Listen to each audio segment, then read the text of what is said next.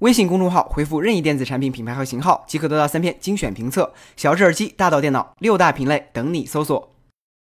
四年前，NASA 研发的火星探测器好奇号搭载着全人类的梦想，成功抵达火星。它是美国的第四台火星车，也是世界上第一辆采用核动力驱动的火星车。它的使命是探寻火星上的生命元素。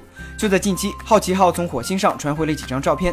拍下了多变的山丘和岩石，火星的层状山岩在很多方面都与地球类似，不同的是这些岩石存在的时间远比地球的更漫长。这也是近期我们能看到最清晰的火星照片，只是看起来 PM 二点五要爆表的节奏。在航天领域，美国的几家民营企业同样有新的进展。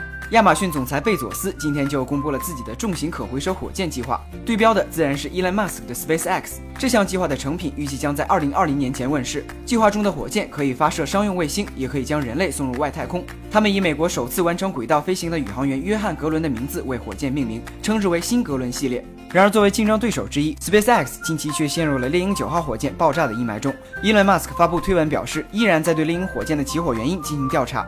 这是他们近年来经历的最为困难也最为复杂的失败案件。火箭在引擎并未启动，也没有其他明显热源的情况下发生了爆炸，总不可能是带 Note 7了吧？而对于三星的这台最新的爆款手机，舆论和爆炸的消息依然不断。根据路透社今天的报道，在恢复销售 Note 7之前，这款手机的电视广告将于本周在韩国停播。三星电子在过去的两天内市值重挫了两百二十亿美元。目前，有关 Note 7的禁令和警告范围正不断的扩大，这将给三星的利润带来重大的打击。鉴于 Galaxy Boom 7本身还是一款好产品，这里只能祝三星早点熬过头七了。同样发布了七字辈新品的苹果，近期则是因为缺货遭到了诉讼。起因是波士顿一些参与了 iPhone 年年换新计划的用户发现无法完成 iPhone 七的预购，在线商店要求这些顾客去零售店购买，但零售店又表示库存不足，因此这些顾客表示很不开心，然后对苹果发起了诉讼。当然了，这也避不开是炒作的嫌疑，而且 iPhone 年年换新计划其实本来就是个不小的坑。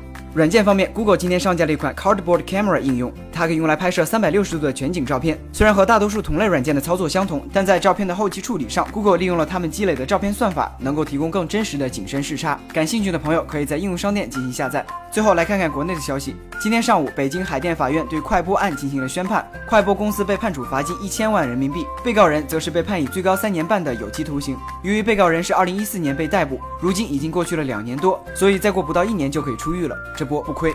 而在国内的新品方面，小米生态链企业小蚁将于十九号下午举办新品发布会，预计将会发布一款相机产品，硬件上会采用 M 四三画幅，CMOS 将由松下提供，而且支持更换镜头。这么看来，小米相机作为新国货应该是极好的。如果价格合适，我就准备入手索尼了。